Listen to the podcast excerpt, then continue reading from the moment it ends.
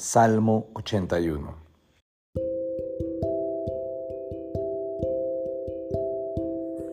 Entonen alabanzas a Dios, nuestra fuerza. Canten al Dios de Jacob. Canten, toquen la pandereta, hagan sonar la dulce lira y el arpa. Toquen el cuerno de carnero en la luna nueva y otra vez en la luna llena para convocar a un festival. Pues los decretos de Israel así lo exigen. Es una ordenanza del Dios de Jacob. Él lo hizo ley para Israel cuando atacó a Egipto para ponernos en libertad.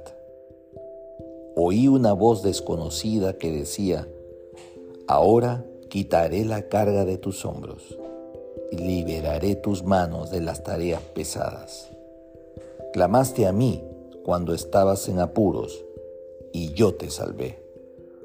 Respondí desde el nubarrón y puse a prueba tu fe cuando no había agua en Meriba.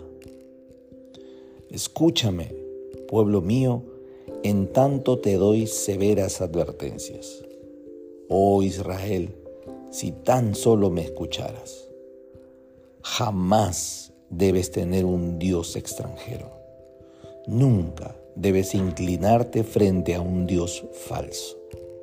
Pues fui yo, el Señor tu Dios, quien te rescató de la tierra de Egipto. Abre bien tu boca y la llenaré de cosas buenas. Pero no, mi pueblo no quiso escuchar. Israel no quiso que estuviera cerca así que dejé que siguieran sus tercos deseos y que vivieran según sus propias ideas. Oh, si mi pueblo me escuchara. Oh, si Israel me siguiera y caminara por mis senderos. Qué rápido sometería a sus adversarios. Qué pronto pondría mis manos sobre sus enemigos. Los que odian al Señor se arrastrarían delante de Él, quedarían condenados para siempre. Pero a ustedes los alimentaría con el mejor trigo, los saciaría con miel silvestre de la roca.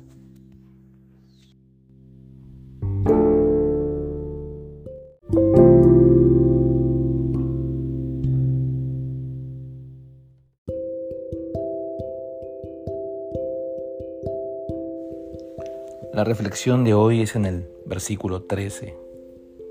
Oh, si mi pueblo me escuchara.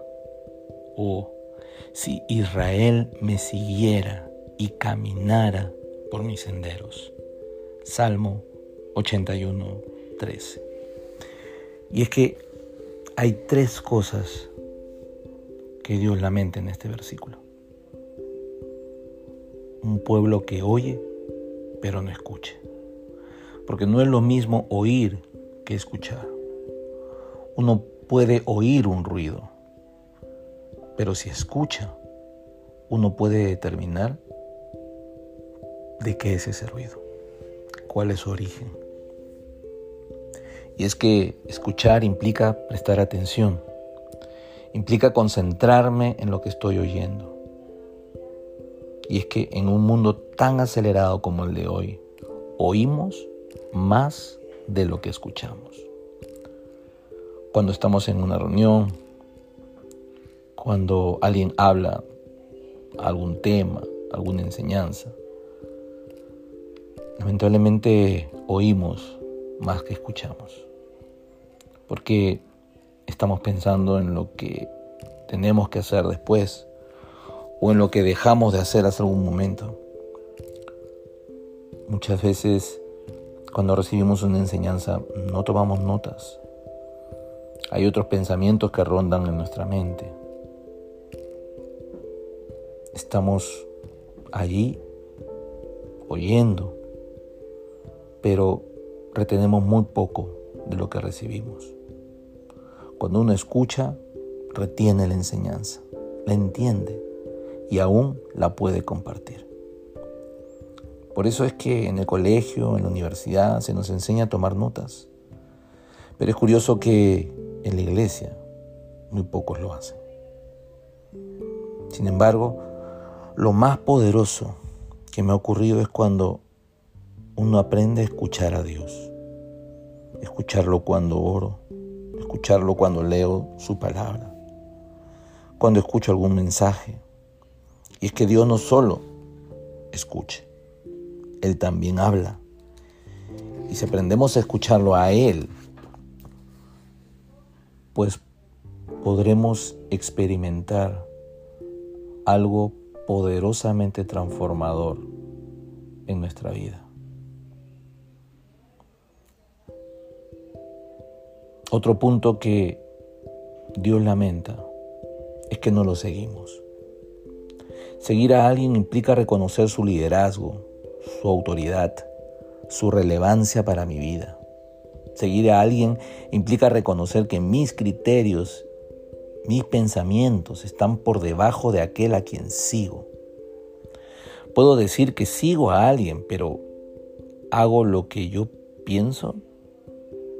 Creo que sería engañarme. Pero muchas veces así me pasa con Dios. Ser cristiano implica ser un seguidor de Cristo, pero vivo muchas veces haciendo lo que yo creo, lo que a mí me parece. Hay obviamente allí una disociación entre lo que digo, entre lo que creo y lo que hago. Y eso entristece el corazón de Dios.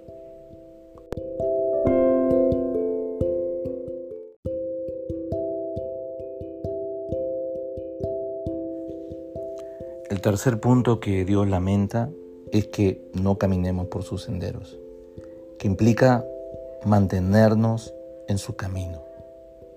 Al inicio del cristianismo y antes de ser apodados como tales, se decía que los seguidores de Jesús estaban en el camino. Porque caminar por sus senderos implica perseverar en Él, no salirse del camino, no salirse de su propósito.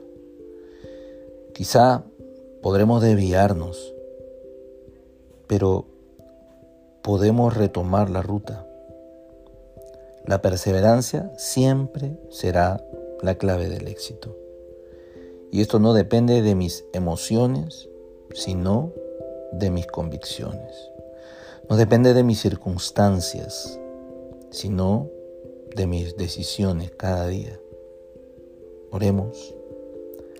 Padre, quiero aprender a escuchar tu voz cada día. Seguir tus enseñanzas para mí y perseverar en tus caminos. Porque son estas acciones fruto de mi decisión de ser un hijo tuyo y un seguidor de Jesús para siempre. Amén.